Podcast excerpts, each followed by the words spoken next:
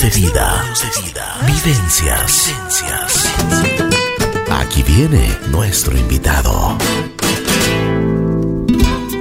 Buen día, buen día, buen día. Aquí estamos en Así en la Vida. El día de hoy tengo el gusto de presentarles a una persona que se ha dedicado a, pues, a muchísimas actividades. Vamos a conversar con ella. Pues realmente es una persona, una referente en muchos aspectos. Se metió en la comunicación, es muy deportista. Bueno, tiene muchas facetas. Vamos a conversar con ella. Bienvenida. Nuestra buena amiga Cintia Wright está aquí junto a nosotros. Hola, mi querida Cintia. ¿Cómo estás? Qué gusto saludarte. Hola, Ricky. El gusto es mío. Siempre feliz de estar aquí con ustedes en La Bruja. Muchas gracias. Gracias, mi querida Cintia. Bueno, vamos a conversar un poquito eh, de, de, todo aquí en Así es la vida. Cuéntanos eh, cómo era tu entorno familiar, cómo, cómo, ah, cómo, cuáles fueron los principios que te entregaron tus padres, qué es lo que te inculcaron en, eh, en, valores. Creo que uno de los valores principales que siempre me inculcaron fue la honestidad.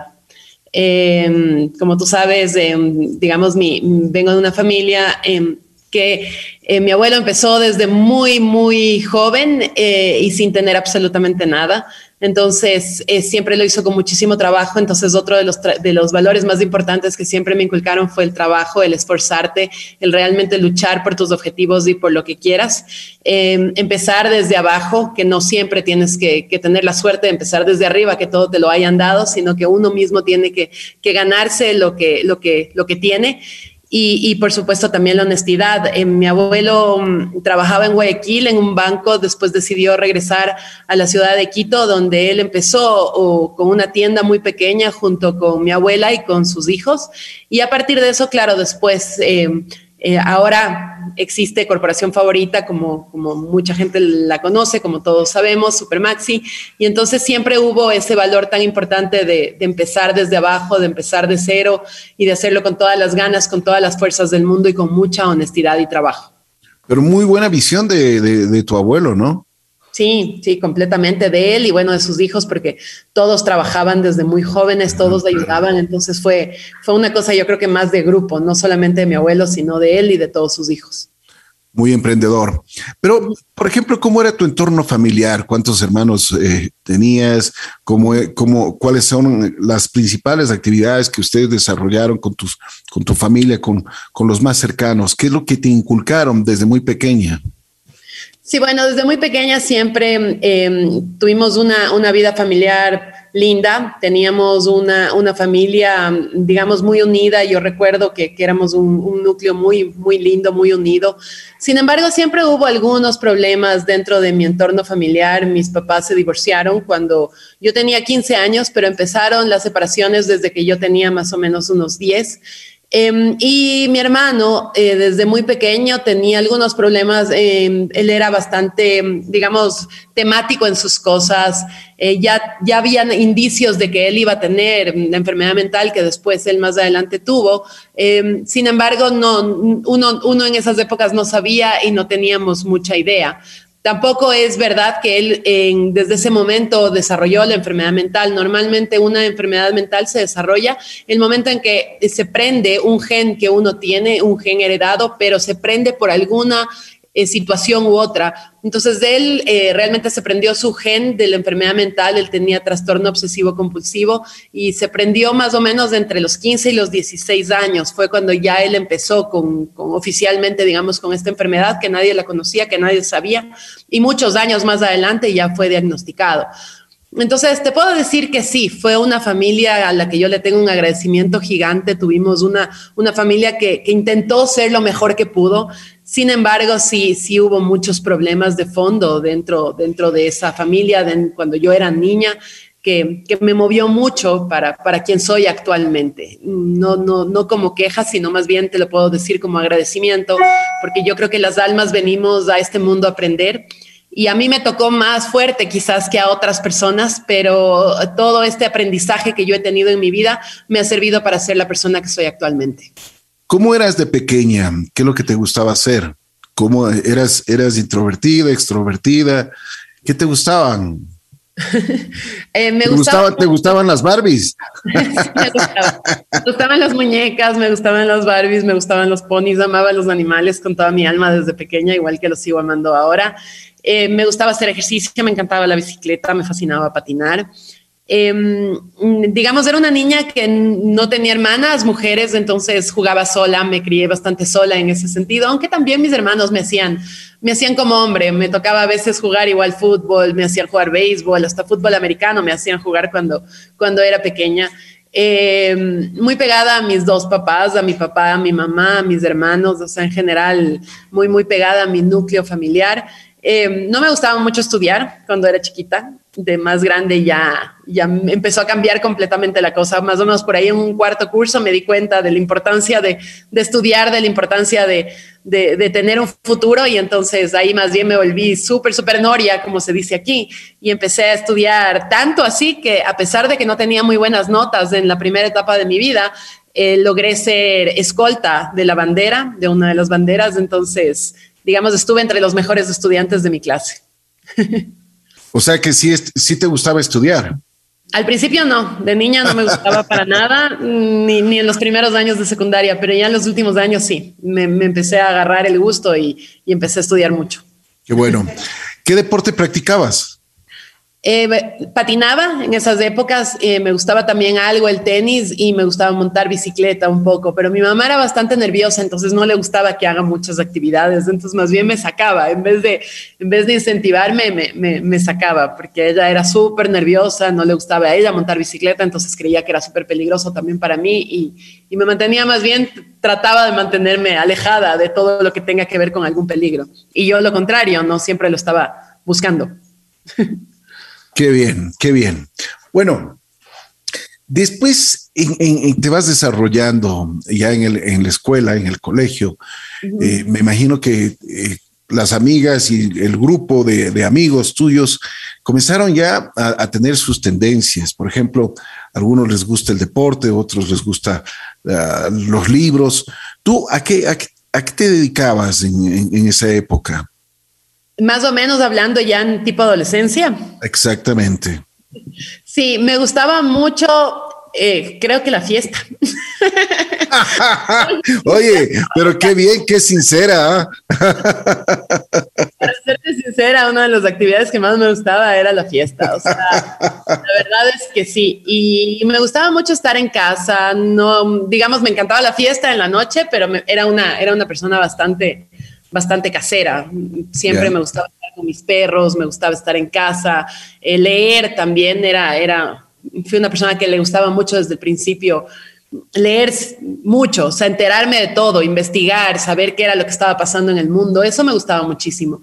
Pero así como que en esas épocas, ya graduada del colegio sobre todo y en, durante la universidad, lo que a mí me gustaba aparte de ir a la universidad y estudiar. Y claro, la televisión que entré muy temprano, yo entré a la, televisión a los 17 años, cuando todavía no me graduaba del colegio. Entonces, lo que me gustaba era la fiesta, lo que más me gustaba. Bueno, qué bien. El primer amor, cuéntame, ¿qué pasó? Mi primera a los, a ver, yo tenía 19 años cuando, cuando empecé con él. Habían habido otros, pero amores más de, de niña, ¿no? Pero mi primer Amores de verano. Amores de verano. Mi primer novio verídico fue a los 19 años, estuvimos dos años, estuve a punto de casarme. De hecho, digamos, tomé la decisión de casarme, nos íbamos a casar cuando yo tenía 21 años, era una niña, y estaba todo listo, faltaba entregar solamente las invitaciones, tenía inclusive el vestido de novia lista, o sea, verídicamente yo fui, fui un runaway bride, o sea, una novia fugitiva. Eh, pero, pero bien, o sea, en general creo que fue lo mejor, no estaba lista, no había vivido lo suficiente y, pues me iba a casar siendo, siendo muy pelada. Entonces, ese fue mi primer amor y mi primer amor fallido, digamos. Oye, a ver, y, cuéntame eso. Tú ya, ya pensabas, ya, ya, ya me imagino que te, eh, en, en tu cabeza y en tu corazón, lo único que querías era casarte, pero como tú dices, algo pasó, o sea, un clic, un, ¿qué, ¿te dio miedo acaso o qué? Sí, me di cuenta que realmente no sabía lo que era el amor, que no sabía si estaba o no estaba enamorada, porque era lo único que había vivido en toda mi vida. Y claro, fue como una presión que yo, yo empecé a sentir, no, no de mi familia, ni mucho menos, sino era un poco como que ya estábamos dos años, que ya era bastante, los amigos de se estaban casando, entonces la verdad es que por ahí fue que, que, él me pidió que me case y yo pensaba que estábamos enamorados y, cuando empecé a darme cuenta y realmente a, a, sentir y a mirar y, a ver lo que yo había hecho durante mi vida, veía que era una niña que no estaba lista y que, y que era mejor, mejor esperar. Entonces, claro, en ese momento ya un poco tiempo antes, por suerte, del, del evento y un poco antes de entregar las invitaciones, eh, hablé con él y le dije que no estaba lista, empezamos a, nos dimos un tiempo y después de ese tiempo ya, ya pues la decisión había sido tomada y, y terminamos la relación y yo ya empecé con, con, otra etapa de mi vida. ¿Qué te dijo tu, qué te, qué te dijeron en tu casa? ¿Qué, ¿Qué dijeron tus padres? Tenía mucho miedo, la verdad, de decirles, porque claro, aparte de eso se había gastado ya, tú sabes que hay matrim en los matrimonios uno a veces tiene que pagar ciertas cosas por adelantado y no, no, había, no había devolución de ciertas cosas.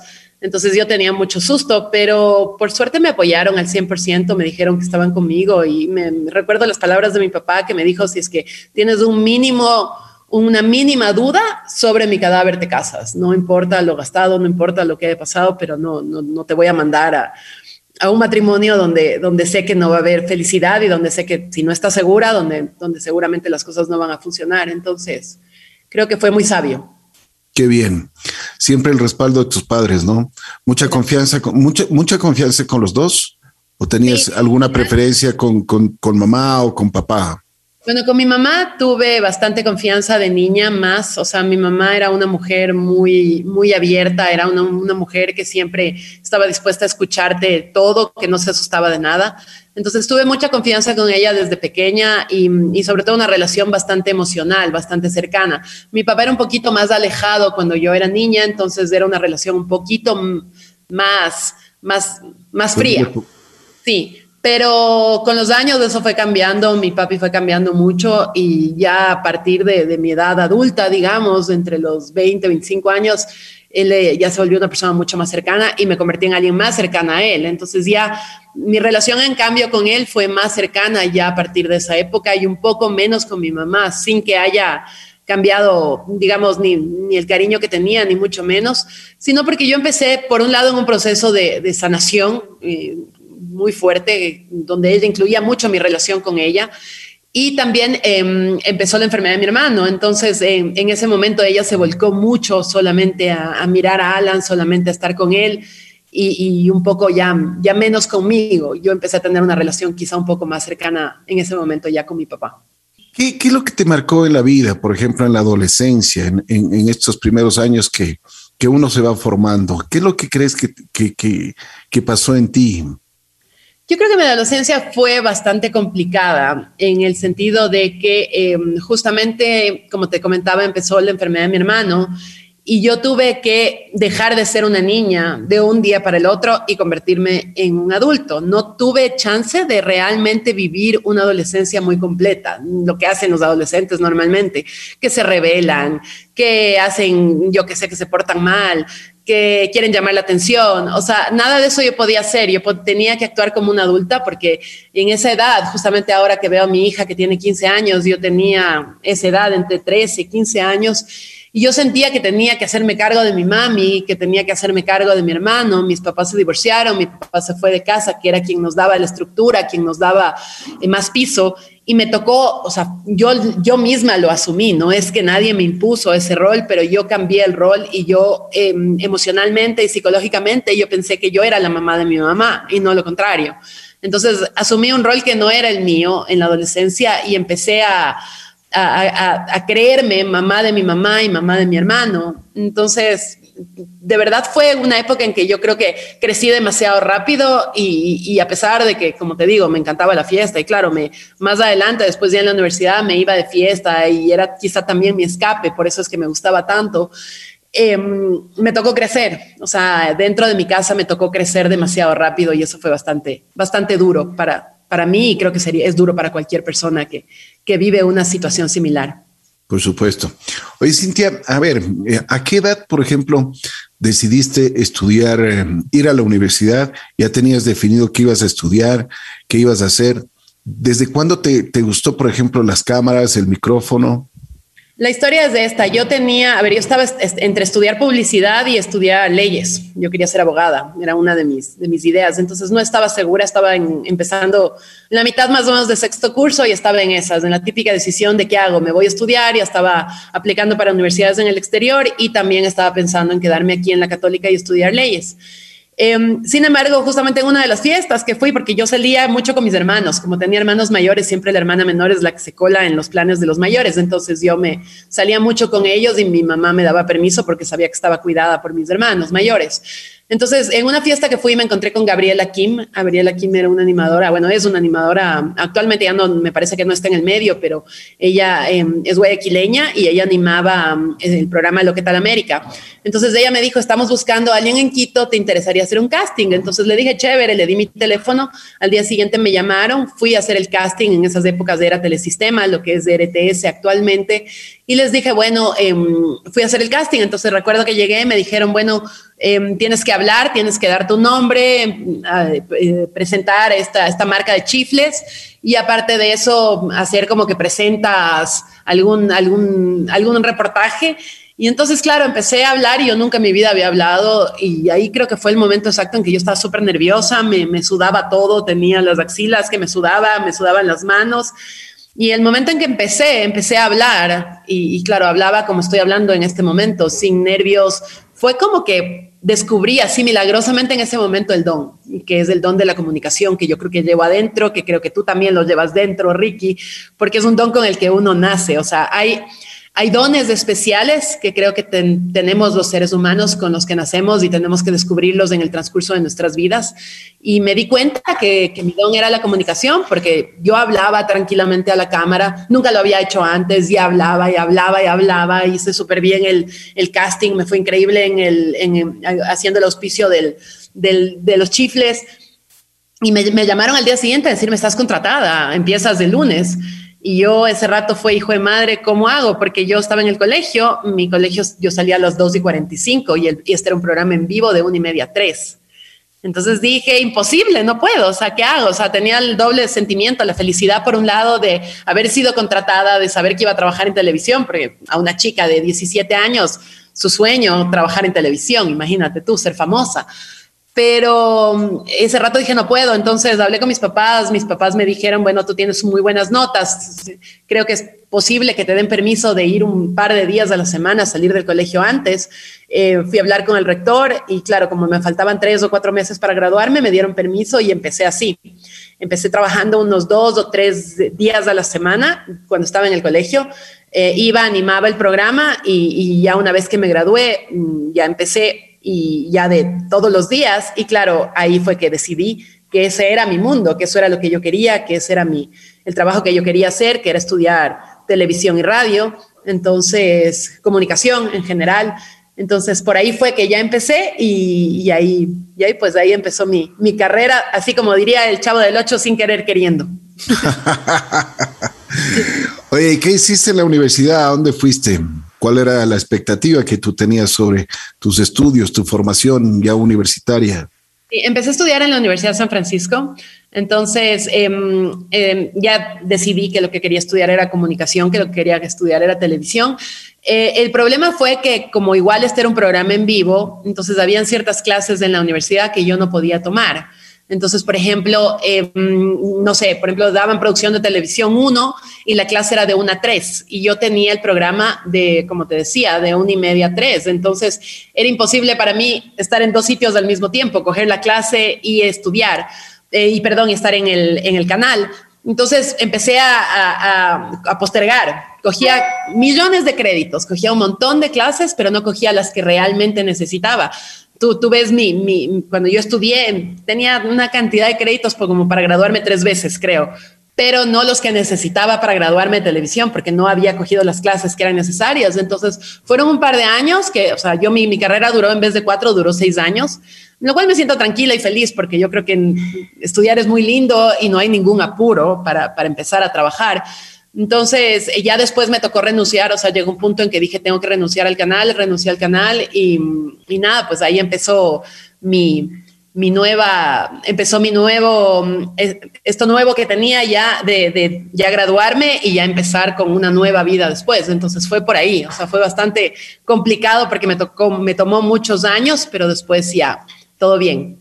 Trabajando, trabajando y estudiando. Cualquier persona pensaría que, que, tú tuviste una vida muy fácil, ¿no? O sea, decir, bueno, es, eh, tus padres eh, te dieron la educación, tenías una, una formación especial, además tenías la comodidad de, de tener muchas cosas, pues, posiblemente, pero nadie sabe lo de nadie, como dicen, ¿no? O sea, tú comenzaste desde muy pequeña a trabajar y te, y te ganabas tu, tu dinero. Sí, sí, completamente. Eh, no era que necesitaba, no fue que en ese momento mi papá me dijo tienes que trabajar, ni mucho menos. Eh, sin embargo, sí, para mí fue importante, ya, ya había entrado a trabajar en algo que me gustaba y claro, fue muy lindo poder, poder ayudar. Él me pagaba los estudios, me pagaba la universidad, pero yo me pagaba otras cosas. Yo ya no necesitaba pedir dinero para, que, para irme de fiesta, por ejemplo, que me gustaba tanto, para irme a almorzar con mis amigas, para hacer lo que quiera. Yo ya no, no necesitaba ese dinero. Entonces sí fue aprender desde muy joven Em, que las cosas es, importante ganárselas uno mismo. El, de hecho, en mi trabajo me lo conseguí yo misma, nadie me lo, me lo consiguió y siempre tuve esta idea. Después, más adelante, cuando yo me fui a estudiar, porque después de graduarme ya de la universidad, que dejé el, canal, em, trabajé durante un tiempo y después me fui a estudiar en Barcelona. Yo saqué mi masterado en Barcelona. Y recuerdo que cuando fui a pedirle a mi papá y le dije, bueno, me quiero ir a estudiar a Barcelona, y me dijo que bueno, me alegro mucho por ti. Y no me dijo nada más. Después fue un silencio. Y yo fue, bueno, papi, pero cuesta tanto. Y mi papá me dijo, ok, vende el auto y mira cómo te lo pagas. Entonces, en ese momento para mí fue súper duro porque eh, me tocó vender mi auto, me tocó sacar mis ahorros y de ahí poderme pagar la, la, universidad. Mi papá no me daba más que un poquito para vivir, me ayudaba para vivir allá en Barcelona, pero más allá de eso no. Y claro, fue durísimo porque el momento que me gradué dije, bueno, me toca empezar de cero, me va a tocar, mm, ya no tengo auto, pero bueno, veamos cómo, cómo hago.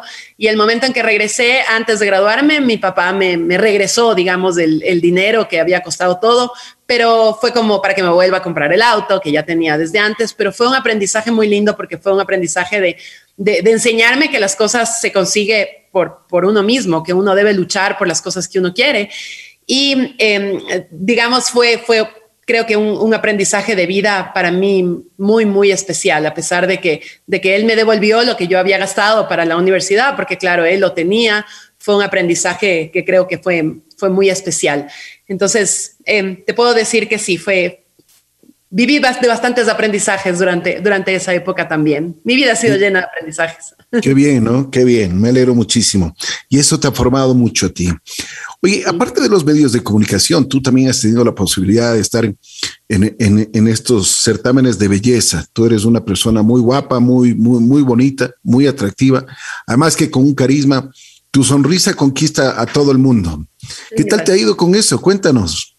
Bien, bueno, en concursos de belleza estuve de más pelada. O sea, la verdad es que yo fui, eh, digamos, de reina del colegio, estuve después en, en fui Miss Colegial, o sea, las, me metí en el certamen de las reinas. Realmente la que ganó, más bien yo quiero segunda, la que ganó era una chica del Spellman que se quedó eh, embarazada durante el, durante el año escolar, entonces ya ella no pudo seguir, entonces fui yo la, la que se quedó con el, con el título de Miss Colegial y entregué la, la corona el siguiente año.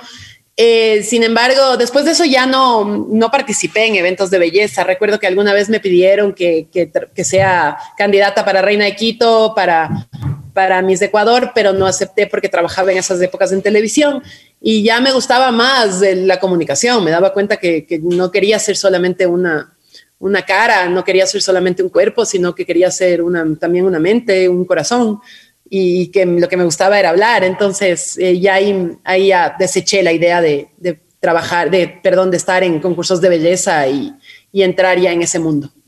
Modelo sí fui, claro, en algún momento me, me tomaban fotos, salí en varias portadas de algunas revistas, eh, hacía algo de modelaje, pero, pero poco. La verdad es que más siempre me interesó la, la parte de comunicación. Esa era una forma de promocionarme, estar en las revistas, de estar en, en la boca de la gente, pero por seguir en mi trabajo, ¿no? Dentro de la, de la televisión y la comunicación, pero, pero no fue mi, mi intención, nunca, nunca fue ni me gustó realmente ser modelo o el modelaje o dedicarme a, a la belleza. ¿Qué es lo que más te gusta, la radio o la televisión? Me encantan los dos, cada uno tiene su, su estilo y cada una tiene su encanto. Eh, lo, que me, lo que me gusta mucho es, por ejemplo, los programas en vivo y siempre me gustó, siempre trabajé en programas en vivo porque me, gustaba más, era más, digamos, era, era un reto mayor el, el, el no tener que estar grabando, el no tener que estar repitiendo muchas veces, sino más bien tener que decirlo y si ya se dijo, se dijo y no hay nada que hacer. Entonces siempre para mí eso los retos me han gustado mucho. Eh, pero me gustan las dos. Yo creo que cada una tiene su encanto. Actualmente no, no trabajo más en televisión. No, no sé si es que algún día regrese. Eso es un... Nunca digas nunca, un, no se sabe. Por el momento no es mi interés. Eh, sigo en radio, claro, como, como, como sabemos, en, en Radio Gitana, eh, pero, pero en televisión no sé si es que regresaría. Ahora tengo nuevos proyectos, tengo otras ideas, tengo otras cosas, pero me, siempre me gustaron las dos. O sea, yo creo que, que cada una tiene su encanto. La radio es genial, o sea, el, el, poder comunicar sin que te vean es un reto muy, muy importante. Necesitas eh, modular mucho mejor tu voz, necesitas tener una conexión muy grande con, con los radioescuchas porque es más fácil en ese sentido la televisión, porque tienes las manos, tienes la cara para que te vean, para que vean tus, tus expresiones. En la radio necesitas mostrar todo esto sin, sin necesidad de que te vean, entonces es un reto mayor y, y creo que es súper mágico. Entonces, me gustan los dos. Qué bien. ¿Cuándo comienza tu etapa de deportista? Porque ahora eres una entregada al deporte 100%. Sí. He visto en tu hoja de vida que, que has participado en, en, varias competencias importantísimas y has, y has, llevado el nombre de nuestro país por, por algunas partes del mundo. ¿Qué te motivó? Cuéntanos cuándo empezó esta, esta afición, porque sabemos que también tu padre fue un gran deportista, ¿no? Sí, mi papá corría mucho, él fue de los primeros corredores de, de, del país. Eh, lo hacía en las épocas de Rolando Vera, cuando de hecho había poca, poca gente que corría. Eh, y yo le veía y la verdad, para serte sincera, yo decía, ¿qué está haciendo? O sea, odiaba correr con mi vida. En el colegio, cuando me mandaban a darme una vuelta alrededor de la cancha, me quería morir. No le encontraba ningún tipo de, gusto a ese deporte. Y pues lo que sí me iba siempre a verle, me llevaba mi mamá, nos íbamos a darle agua en las carreras, nos tomábamos fotos y me sentía súper orgullosa de él, sí, pero no entendía, no, no, no cachaba su afición. Eh, pasaron los años, eh, me casé, de hecho, bueno, yo fumé durante muchos años, increíblemente, aunque, aunque usted no lo crea, yo fui una fumadora, pero, pero digamos adicta realmente al cigarrillo. Durante que serán unos 15 años que yo fumé y fumaba por lo menos media cajetilla diaria, fumaba muchísimo. Entonces, claro, dedicado a la fiesta, a la farra, yo cero estado físico durante una época de mi vida, no hice nada de ejercicio, pero el momento en que me casé fue como que decidí que, claro, iba a tener hijos, entonces decidí dejar el cigarrillo y sentí a veces mucha angustia, mucha ansiedad, porque es difícil después de tantos años de tener una adicción tan fuerte, dejarla así como así. Y ahí empecé a hacer ejercicio, empecé a ir al gimnasio y fue como una cosa muy, muy, muy linda cambiar, digamos, de la una adicción por la otra. No te puedo decir que soy adicta al ejercicio, sí me encanta, pero, pero no, no soy adicta, puedo dejarlo el momento en que quiera, sin necesidad de que me dé angustia, ni, ni sentirme fracasada, ni mucho menos. Pero eh, sí cambié, digamos, de esa, esa, esa horrible que tenía, esa horrible adicción del cigarrillo por, por algo mucho más lindo que es el deporte. Empecé a correr, al principio se me hizo súper difícil, pero un, un, gran amigo, Mauricio Álvarez, quien, quien falleció recientemente, Ricky, y, y, que sabemos la historia, que la, la, la, cubriste tú acertadamente en la radio y que hablamos de eso, él justo era mi entrenador en ese momento y él me enseñó a correr, me enseñó que se puede hacerlo sin que uno, el problema de uno es que uno empieza a correr demasiado rápido y claro, te cansas, se te suben las pulsaciones y no sabes cómo cómo realmente correr, por eso hay mucha gente que fracasa, eh, también porque uno no se calienta, también porque uno no se estira, entonces hay muchas lesiones. Me enseñó todo lo que él sabía. Empecé a correr y me acuerdo que mi primera carrera, que fue una 5K, fue la, última carrera de mi papá, fue cuando él ya se retiró. Y entonces fue muy lindo poder compartir esa experiencia. Me pasó la posta en esa carrera Y a partir de ese momento ya empecé y ya nunca más paré. Empecé corriendo los 10K, después ya me subí a la, primera últimas noticias. Em, iban naciendo mis hijas y yo ya después de que ya nacían y ya crecían un poquito, volvía otra vez a correr. Eh, corrí varias medias maratones, después hice dos maratones. Y justo cuando regresé de una de los dos maratones fue cuando mm, mm, recuerdo que mi entrenador en esas épocas me dijo, no puedes correr porque se te pueden dañar los ligamentos, tienes que esperar un mes para volver a correr. Y entonces esperé ese mes, pero decía yo tengo que hacer algo, no, no me puedo quedar sin hacer nada. Entonces empecé, entonces empecé a, empecé a, empecé a hacer otro tipo de ejercicios, empecé a hacer bicicleta, empecé a nadar y entonces, claro, ahí ya la cosa, la cosa cambió, ya me di cuenta que me gustaba algo más, que me gustaba el triatlón. Empecé a hacer triatlón y, pues ya de, de, ahí para acá ya, ya conoces la historia, me he hecho algunos triatlones, algunos Ironmans y pues ahí ando. Contenta. Sigo en lo mismo. Qué bueno. Me Oye, a ver, cuéntame un poquito. O sea, tú, tú, tú me dices que eh, el triatlón. A ver, cuéntanos un poquito y desarrollemos este tema que es importante. haces carrera, haces bicicleta y también haces la natación. Pues para eso debes tener un gran físico, debes entrenarte muchísimo. Cuéntanos un poquito para que nosotros podamos eh, entender cuáles son las actividades que tú desarrollas, incluso en la parte de nutrición, debes tener mucho cuidado también con eso, debes prepararte antes de las carreras, cómo, cómo lo haces, a ver si es que desarrollamos un poquito esto. Por supuesto, em, sí. A ver, ¿cómo yo entreno? Yo entreno em, todos los días, básicamente seis, seis días de la semana, descanso uno de esos seis días voy rotando. Normalmente es un día bicicleta, un día correr, un día nadar, eh, después otro día bicicleta, otro día correr, otro día nadar, etcétera. Entonces, básicamente es por ahí, vas cambiando, lo cual es súper bueno para el cuerpo. El triatlón eh, sí es un deporte que es muy exigente, pero es muy bueno para el cuerpo porque no cambias los músculos, no, no repites. Correr todos los días para mí no es sano, no es bueno. Te dañas de muchas articulaciones, te dañas las rodillas, te dañas la espalda. Entonces, no es sano correr todos los días en cambio, el triatlón, con el triatlón, como tienes que correr un día, otro día bicicleta, otro día nadar, es mucho mejor para tus músculos, para tus articulaciones y también mentalmente es más fácil que tener que hacer el mismo deporte todos los días. En nutrición también, claro, tienes que, tienes que hacer un plan muy especial, necesitas bastante proteína. Yo no como casi proteína animal, como muy poco, soy eh, casi vegetariana, actualmente pescatoriana, pero soy casi vegetariana, entonces tengo que tomar eh, proteína adicional, tengo que cuidarme mucho en eso. También es importante los carbohidratos. Eh, una, una, persona que hace ejercicio bastante como yo, es difícil dejar los carbohidratos, o sea, necesitas, tu cuerpo te lo pide, y también grasa. Entonces tiene que haber una mezcla súper importante entre los tres, cuidarte mucho, tratar de comer menos, menos azúcar, o sea, el azúcar no es buena para nadie, menos para un deportista.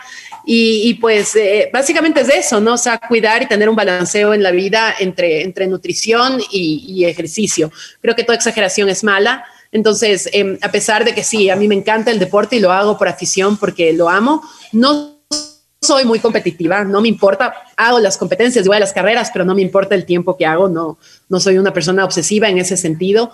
Eh, trato de mejorar, pero si no mejoro no pasa nada y realmente lo hago porque me gusta. O sea, yo voy a las carreras a disfrutar, yo voy a gozar, yo voy a estar tranquila y voy a estar feliz. Entonces, por ahí es más o menos lo que yo hago, hago el día a día y voy cambiando. Ah, recién me subí a Cotopaxi, fue una época en que me dediqué a, subir montañas con Iván Vallejo, dejé el triatlón ahí en, pausa por un tiempito, eh, me he cruzado el lago San Pablo también varias veces, entonces hay épocas que me dedico más a solamente la natación.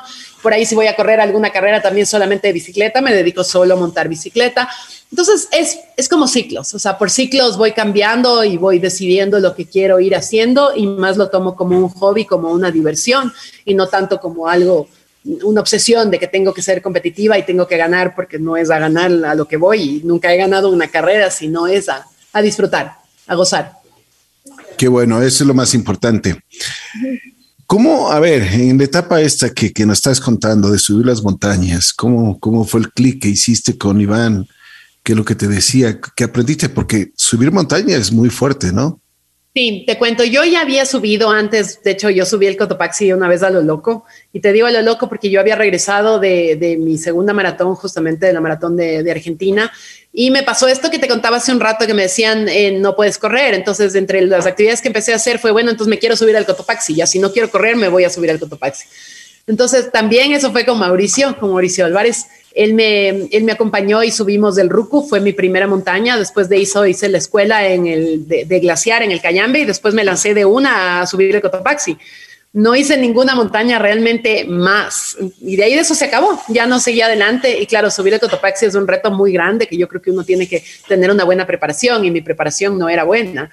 Entonces me costó bastante, fue bastante difícil por varias situaciones que además sucedieron en el camino, que eh, me olvidé del sleeping bag, eh, ese día hubo una helada, mi, entrenador Mauricio no pudo llegar porque tenía un problema de la muela, me tocó subirme sola con el, con el guía y el guía se lesionó en la mitad de la montaña, entonces eh, tocaba regresar, pero yo no quería regresar, entonces él me dijo, bueno, voy a buscar a alguien quien se puede ir contigo, me mandó con un australiano que se había subido hasta el Everest y con el otro guía que iban demasiado rápido, me tocó ir al mismo ritmo de ellos porque, claro, ni les conocía como para decir, oigan, vayan más despacio. Entonces fue una experiencia súper dura a tal punto que yo dije, no quiero volver a subir montañas nunca más. Pasaron 10 años hasta que yo quiera volver a subir montañas y fue de la mano de Iván Vallejo, un tipo que es espectacular porque no, no, no solamente tiene que ver con el deporte, porque el deporte es lindísimo, pero es mucho más allá. Subir montañas con el Iván Vallejo es un, aprendizaje que, que, no te lo puedo explicar con palabras. Estás en la cima de la montaña, Iván te empieza a contar historias, te empieza a contarte las historias que él ha vivido, te empieza a contar un montón de cosas eh, importantes sobre la vida, te da un montón de aprendizajes, un montón de enseñanzas. Entonces, realmente es, es otra cosa, no es subir montañas, es, es además de, vivir la experiencia del deporte, de vivir la experiencia de estar en la montaña, de conectarte con la montaña, es también un, aprendizaje gigante de la vida. Cada montaña era un aprendizaje diferente. Hicimos más o menos unas cinco montañas hasta finalmente llegar al Cotopaxi. También fue durísima la, mi segunda vez que he llegado al tope del Cotopaxi. Fue durísimo, nos tocó un clima dificilísimo, nevó durante todo el camino, entonces era mucho más difícil subir. Em, y bueno, pero fue una experiencia realmente linda, realmente enriquecedora y, y, yo creo que dicen que la tercera es la vencida, así que espero que la tercera que me lance a hacer el Cotopaxi ya no sea tan difícil y pueda mirar el cráter, porque hasta ahora las dos veces, la primera vez llegué muy, muy temprano, eran las 5 de la mañana, hacía demasiado frío, entonces no pude mirar el, cráter por lo que estaba oscuro todavía. La segunda vez estaba totalmente tapado, no pude mirar el cráter, entonces ojalá que la, la tercera sea la vencida y pueda tomarme esa foto tan esperada con el cráter atrás. Cintia, a ver, entonces ahora tienes una nueva etapa en tu vida, aparte de la comunicación, los deportes, pero encontraste en las letras algo que te está ayudando. Cuéntanos. Sí, bueno, te cuento. Em, básicamente llegó un punto durante la pandemia en el cual yo me empecé a, a, preguntar a mí misma qué hago en este mundo, para qué vine a este mundo, para qué me ha pasado todo lo que me ha pasado, para qué tuve, digamos, tantos aprendizajes durante mi vida, porque eh, llegó un punto más o menos hace unos 10 eh, años, igual, em, Ricky, que empecé a, preguntarme, empecé a hacer una cantidad de, talleres y de, y de aprendizajes en mi vida para ser una persona mejor, para sanar todo lo que, las cosas que yo tenía dentro. Entonces, em, hace muchos años ya empecé con esta etapa y empecé a sanar y empecé a darme cuenta de que yo no sabía realmente cuál era mi propósito de vida. Entonces, durante la pandemia empecé a buscar cuál era mi propósito de vida, empecé a, redescubrirme y a saber para qué estoy aquí. Entonces, uno de los ejercicios que hice, que es súper poderoso, es pensar qué te gustaría que diga en el momento de tu muerte. Yo sé que la mayoría de gente no le gusta enfrentarse a la muerte y enfrentarse a ese momento, pero hay un ejercicio en el cual tú puedes empezar a decir, ok, ¿Qué me gustaría em, que digan mis hijas, por ejemplo, el día en que yo me muera? ¿Qué me gustaría que digan que yo hice, que yo dejé para la humanidad? Y claro, me empecé a dar cuenta ahí de que mi objetivo y mi propósito real de vida actualmente es ayudar a los demás, es ayudar a que sanen, a que hagan un proceso similar, no, no igual, no, todos tenemos vidas completamente diferentes, pero sí enseñarles cómo yo sané y cómo yo pude cambiar mi vida. Entonces, em, eh, a partir de eso empecé a escribir. Fue un día que, que, empecé a escribir y dije, yo quiero escribir sobre esto, quiero escribir sobre el suicidio de mi hermano, quiero escribir sobre la enfermedad mental de mi hermano, quiero, quiero que la gente sepa todo lo que pasamos, todo lo que pasó en mi vida y sobre todo qué hice, porque a pesar de todo lo difícil que fue, ¿Qué hice para cambiar? ¿Qué hice para mejorar? ¿Qué hice para aprender? ¿Cuáles fueron las técnicas que yo aprendí en cada uno de los talleres en los cuales asistí? Eh, y entonces empecé a escribir y me salía súper natural y escribía y escribía y escribía. Y claro, llegó un punto en que dije, bueno, este libro no, no, no, se va a quedar solamente para mí, no se va a quedar solamente para la gente cercana, sino lo voy a entregar al mundo y eso es lo que actualmente estoy haciendo. El libro está listo, está escrito, está actualmente en impresión y la idea es que ya, ya va a salir prontito. Estaba, estaba pactada la fecha, de hecho, para el 16 de junio. Era la fecha en la cual el libro iba a salir y ya teníamos todo listo. Sin embargo, hubo un problema de importación. El libro se está, se está haciendo en España. Entonces, eh, hubo un problema de una importación y de la impresión. Entonces, eh, me, me, va a tocar cambiar la fecha. Todavía no tengo la fecha nueva, pero va a ser finales de junio. O sea, entre finales de junio y, y principios de julio eh, será la fecha, entonces yo te mantendré, Ricky, informado para que me ayudes a difundir y pues les contaré a todos también a través de mis redes sociales y a través de, de Mr. Books, porque el lanzamiento va a ser en Mr. Books en el Scala. Yo les contaré la fecha exacta de cuándo es el lanzamiento para que cualquier persona pueda ir. Habrá un, un conversatorio, eh, y también les vamos a entregar unos vinitos y entonces la idea es así poder compartir, yo poder contar un, todo esto que estoy contando ahora, la historia de mi libro y, y, cualquier otra cosa que la gente quiera saber. Y claro, tienen el chance también de, de adquirir el libro ya en ese momento y estará de venta en, en Mr. Books y en Librimundi durante, a partir de ese momento en adelante. ¿Qué tiempo te tomó escribir eh, este libro? Fue un año, todo el proceso fue un año. Pero fue de toda tu vida, ¿no? La historia de toda tu vida. Sí, o sea, es, es, es no, no, no, cuento la historia, digamos, no, no es mi autobiografía de las cosas de general que pasaron en mi vida, es mi autobiografía de mi sanación. O sea, todas las historias que cuento y todo lo que yo hablo eh, tiene que ver con problemas, traumas que yo tuve de niña y cosas que pasaron, eh, todo lo que tiene que ver obviamente con la enfermedad de mi hermano, que fue tan dura para mí, la cantidad de veces que intentó suicidarse y finalmente lo consiguió.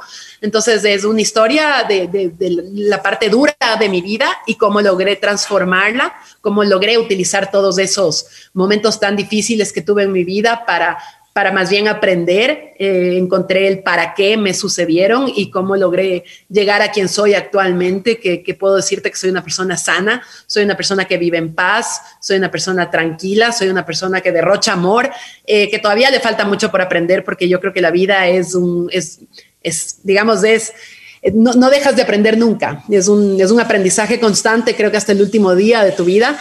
Eh, sin embargo, sí te puedo decir que estoy sana y que cada día voy sanando más y que cada día estoy mejor. Y eso es lo que quiero, lograr compartir con las personas eh, eh, todo lo que yo hice, cómo lo conseguí y que la gente sepa que podemos hacerlo, que todos podemos sanar y que todos podemos llegar a, a, a vivir realmente felices, que todo está dentro de uno mismo, porque lamentablemente las personas normalmente miran el exterior y dicen, no, yo estoy triste porque mi pareja es así, estoy triste porque mi hijo es así, mi vida es miserable porque el trabajo me va mal. Y no se dan cuenta de que el cambio realmente tiene que ser interno. Cuando uno cambia internamente, empiezas a mirar lo externo de una forma completamente diferente y lo externo energéticamente y como uno pensaría milagrosamente, empieza también a cambiar pero lo principal es dejar de victimizarse y encontrarse internamente, saber que eres responsable de tu vida, que todo lo que te pasa no es tu culpa, pero sí te, tu responsabilidad y que el momento en que empiezas a mirar más adentro, todo lo externo empieza a cambiar. Excelente, me parece excelente lo que tú dices, Cintia. Realmente Gracias. encontrar el equilibrio en, en la vida es... Eh, yo creo que es como verse en el espejo, ¿no? Muchas veces tienes que verte en el espejo y, y si es que tienes que mm, corregir muchas cosas, hay que hacerlo. Si tienes que pedirte disculpas, hay que hacerlo. Pero el, equilibrio y lo que tú dices, vivir en paz, yo creo que eso te lleva a muchísimas cosas más, porque el, poder entregar lo mejor que tienes dentro y fuera, especialmente a la gente que te rodea, porque no solo estamos hablando de la gente que, que vive contigo, sino que, que seas un mejor ser humano. Eso es súper importante. Tienes que ayudarnos también, o sea, sí me gustaría y, sí sería importante de que cada uno de nosotros haga esta reflexión, porque eh, en, la vida nosotros tenemos que encontrar ese equilibrio, esa paz. ¿Qué es lo que más te costó para llegar a eso? ¿Qué es lo que más me costó? Creo que en general es, es el despertar, o sea, porque el problema es que uno, uno vive realmente en, en piloto automático uno no vive consciente, uno, uno hace las cosas como te digo, en piloto automático. No sé si te ha pasado que muchas veces vas llegas a tu casa, eh, abres una cola, vas caminando a la sala, te sientas en la sala, prendes la televisión, empiezas a cambiar los canales de la televisión y de repente dices, ¿cómo llegué aquí? O sea, no te das ni cuenta, no tuviste conciencia de nada de lo que hiciste, sino todos los pensamientos estaban en la depresión y en la tristeza que tienes porque te pasó tal cosa o en el quiero hacer tal cosa y en el futuro. No vivimos en el presente, que es una de las cosas que creo que en general les pasa a los seres humanos. Vivimos sumidos en, en la tristeza, la depresión, que es claro, la tristeza del pasado, o vivimos en la angustia y la ansiedad del futuro no, no, no vivimos en el presente, no disfrutamos del yo, siempre queriendo tener cosas en el futuro y no disfrutando de lo que tenemos actualmente. Entonces yo creo que uno de los, de los problemas de por qué no somos felices, de por qué no tenemos esa paz, es porque no vivimos el presente, porque no estamos acostumbrados a vivir en el aquí y en el ahora sin pensar en lo que pasó y sin, digamos, sin martirizarnos por lo que pasó y sin pensar realmente en, y, pensando más bien en el futuro, en lo que queremos que pase. No disfrutamos de presente porque estamos todo el tiempo pensando en lo que queremos que vaya a pasar. Entonces, como te digo, vivimos en piloto automático. Entonces, despertarte de ese piloto automático, dejar esa inconsciencia y pasar a la conciencia, creo que es uno de los retos más grandes que tiene el ser humano y por supuesto fue uno de mis retos, el darme cuenta de que yo vivía vivía en el pasado y vivía en el futuro y no vivía en el presente y empezar a vivir, empezar a hacer una práctica constante del día a día de conciencia y de vivir en el, presente y de empezar a sanar el pasado para ya no vivir atascada con el pasado, sino sanar el pasado para vivir el presente y para tener un futuro mejor. Creo que eso nos gusta a todos y es una de las cosas que a mí más me costó y es una de las enseñanzas que justamente entrego en el libro. Excelente, excelente, no hay nada que hacer. Bueno, Cintia, te comprometemos eh, cuando salga ya el libro para, te comprometemos para difundirlo y por, por supuesto conversar un poquito más, a ver si es que eh, tenemos la oportunidad también de conversar con, con quién hizo la edición, o sea, quién, eh, o sea, quién te ayudó también en esto del libro, porque claro, tú, tú es, lo escribes, pero me imagino que tuviste un equipo humano atrás que te, que te fue corrigiendo muchas cosas, ¿no? Realmente no, para hacer ¿Ah, no? no. O sea, lo hice todo yo. Tuve a una persona, sí, quien me ayudó en un principio, quien fue Manuela, eh, Manuela Botero, o sea, fue la primera persona que leyó mi libro. Em, Manuela, ella es esposa de Martín Payares, ella se dedica mucho a esto y también es, ella es periodista y ella escribe, escribe también, es, es escritora. Ella fue la primera persona que leyó el libro y fue la primera persona quien me ayudó con algunos consejos. Y sí me dijo, bueno, creo que eh, en esto deberías profundizar un poco más, esto quizás está un poco repetitivo, o sea, simplemente más como consejos de, de, amigas. Entonces ella me ayudó para yo escribir una segunda, una segunda vez con algunos, algunos cambios que, que hice. Después la persona que me escribe mi prólogo, que es Fernanda Bueno, ella es, eh, digamos, una experta en Ayurveda, eh, trabaja en el UA, es dueña del, del UA, es una persona conocida en en, el Ecuador por, por ayudar mucho, por, fue una de, digamos, de hecho, de las personas con quien yo cogí un taller, entonces ella me escribió el prólogo y, de ahí de eso eh, también ella leyó el libro para poder escribir y también me dio un par de consejos, pero nada más. A partir de eso yo ya mandé donde una editora, que es una editora en España, y ellos me corrigieron más, mm, digamos, no, no la estructura, sino fue un poco los, los, habladitos. O sea, tú sabes que aquí, por ejemplo, en Ecuador tenemos un montón, usamos muchísimo el le. Y el le es solamente ecuatoriano.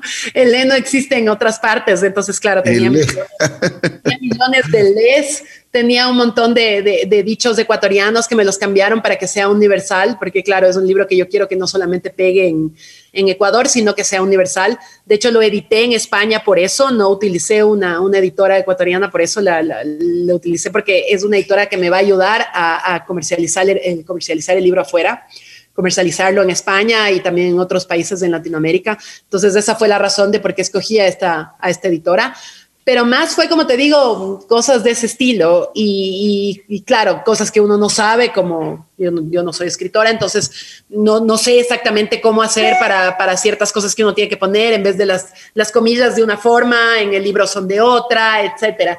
Entonces, más fue ese, ese tipo de corrección, pero, pero como tal, como, como toda la parte de, de fondo del libro, es, es todo mío, no, no hubo, no hay una corrección muy fuerte. Qué bueno. ¿Qué te falta hacer, Cintia? ¿En la vida?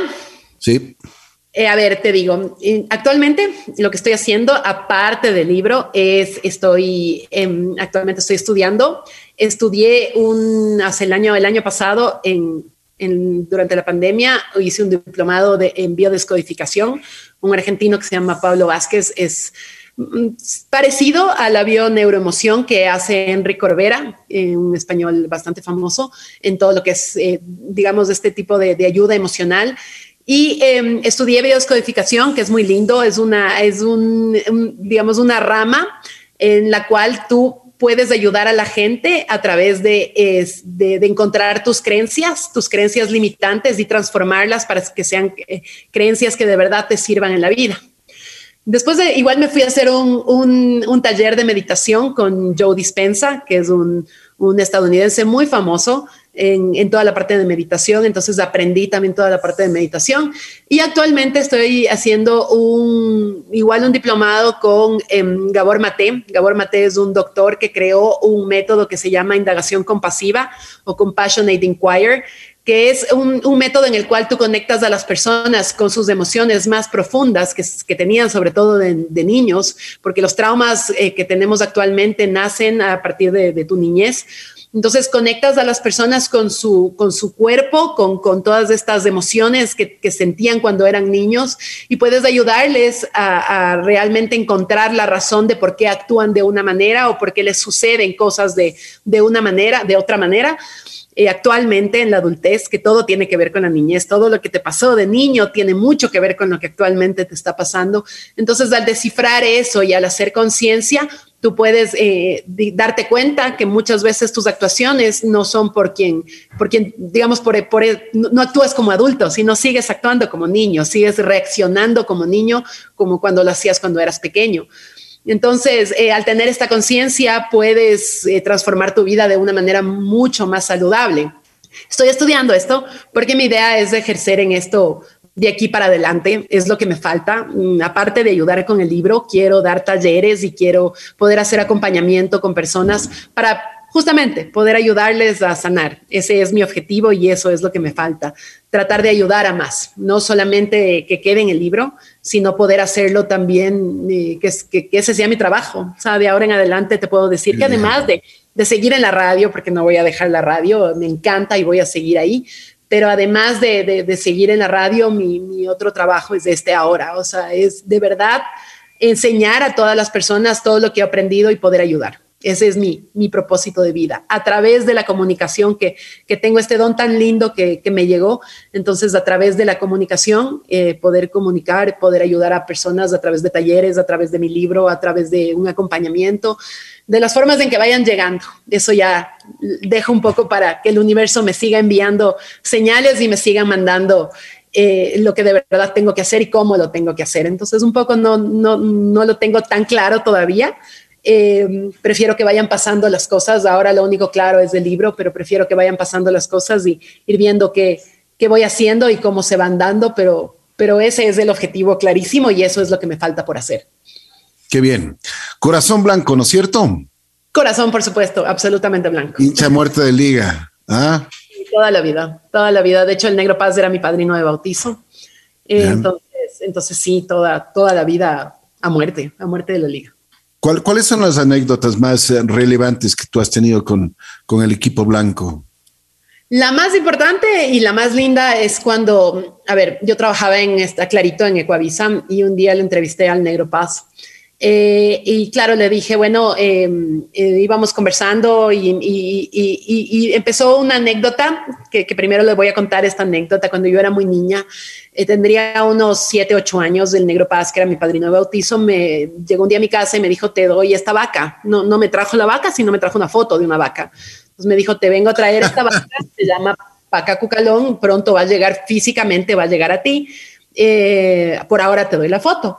Entonces yo me quedé con la foto emocionada, tú sabes, de ese rato empecé a soñar un poco en la historia de la lecherita. Yo decía, esta vaca le voy a ordeñar y la leche voy a vender y con eso me voy a comprar otra vaca y después me compraré una oveja. Y ya, claro, mi, mi historia era que yo ya iba a tener un rebaño más adelante y me iba a ser millonaria con eso. Entonces, en total, la vaca nunca llegó se quedó en la foto y nunca apareció. Entonces, años más tarde, cuando yo le entrevisté en Está Clarito, cuando el Negro Paz era candidato a la, presidencia, yo le dije, em, se acabó, ya se estaba acabando la entrevista y entonces digo, bueno, antes de que se acabe, digo, este señor es mi padrino de bautizo y él me regaló una vaca cuando yo era, cuando yo era muy pequeña. Eh, y nunca llegó, solamente llegó la foto y nunca llegó la vaca. Entonces le dije, asumo que ahora no solamente debo tener una vaca, sino debo tener un rebaño. Y el negro Paz, yo dije, bueno, le fregué. O sea, ¿qué va a responder este señor a esto que le acabo de decir? Y el negro Paz me quedó mirando con, con, sus ojos tan, tan vivos, con esa perspicacia que él tenía.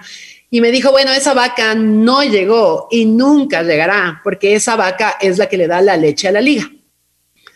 Y plop, me caí para atrás. O sea, fue realmente, me dejó con la, con la boca cerrada, no pude decir nada, la que terminó caída en el piso fui yo, no él. Y, pues claro, ahora me, río porque digo, cada vez que, la liga gana por la leche, la clásico que hablamos de la leche de la liga, digo, bueno, gracias a mi vaca. Me siento, me siento orgullosa de mi vaca de haberle dado la leche a la liga. qué bien, qué bien. ¿Te arrepientes de algo? No, o sea, hay muchas cosas que sí hubiera querido que sean diferentes. Sin embargo, no me arrepiento porque creo que todo lo que pasó no pudo pasar de otra manera. Yo recuerdo que el otro día conversaba con mi psicóloga y me decía justo eso, porque alguna cosa le decía, ay, pero es que esto yo hubiera podido cambiar. Y ella me decía, no hubieras podido cambiar, porque claro, uno dice, si yo tendría la sabiduría que tengo ahora, ¿cuántas cosas de mi pasado hubieran sido completamente diferentes? Pero es que yo no hubiera tenido la sabiduría que tengo ahora si no me hubieran pasado todas las cosas que me pasaron. Entonces no había forma de que las cosas sean diferentes. Todo lo que yo hice en su momento fue con la conciencia que yo tenía en su momento y todo lo que estoy haciendo actualmente es con la conciencia que tengo actualmente.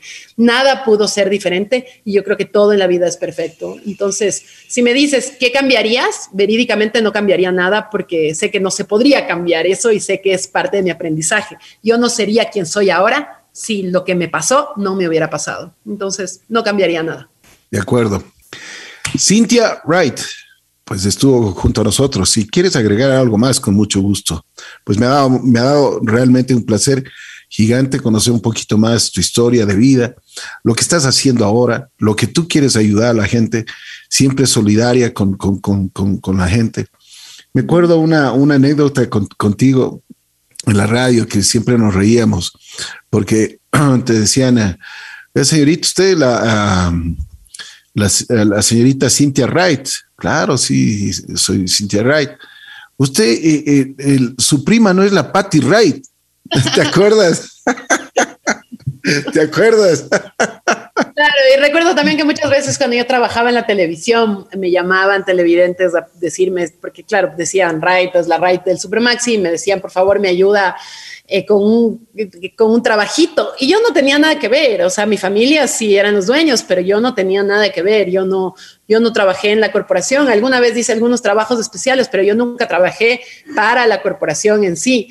Eh, para Supermaxi. Eh, ahora último, estuve trabajando para Eureka, que es una, una, empresa filial de la corporación favorita. Estuve cuatro años, actualmente ya no estoy trabajando ahí, pero eso, esa ha sido realmente la única etapa en la cual yo trabajaba ahí, pero la gente me llamaba cuando yo trabajaba en la televisión a pedirme, a pedirme trabajo en el Supermaxi. Yo no tenía nada que ver en el asunto, o sea, somos muchísimos dentro de la familia y algunos trabajan ahí, otros no tenemos nada que ver, como es mi caso. Y claro, yo en ese momento se me ocurría justo eso, porque ya había pasado en la radio que me llamaron a preguntarme qué era Patty Ray para mí, entonces ya yo decía, no, no, no, yo no soy de esos Rights, yo soy pariente de la Patty Ray. decía, ah, ya, entonces salúdele a su prima, yo, yo sí, ya le voy a, ya le voy a saludar. Ay, qué anécdotas que tenemos con Cintia. Te quiero agradecer muchísimo. Cintia, te mando un abrazo especial. Te deseo lo mejor con, tus proyectos, con ese libro que va a ayudar a muchísima gente. Pues me comprometo el, el momento que ya esté listo el lanzamiento por si es que me da la oportunidad de conversar un poquito ya en, La Bruja, en La Gitana, sobre este libro que va a ser muy, pero muy interesante y además de una ayuda total para, para cada uno de nosotros. Así que te mando un abrazo especial, muy gentil como siempre y por supuesto estaremos siempre a la orden. Muchas gracias, Ricky. Cuando ya tenga la, fecha exacta, porque como te digo, estaba, era para el 16 de junio, pero se cambió la fecha. Cuando ya tengamos la fecha exacta, yo te aviso, yo te mando la invitación para que, para que por un lado estés ahí, o sea, yo quiero que estés ahí presente ese día, y por otro lado también, por supuesto, para que me ayudes difundiendo antes, para que la gente se entere y sepa exactamente cuándo es, y, y hacemos ahí una, una nota pequeña, si te parece, en tu programa. Encantado. Cynthia Wright estuvo junto a nosotros en Así es la vida.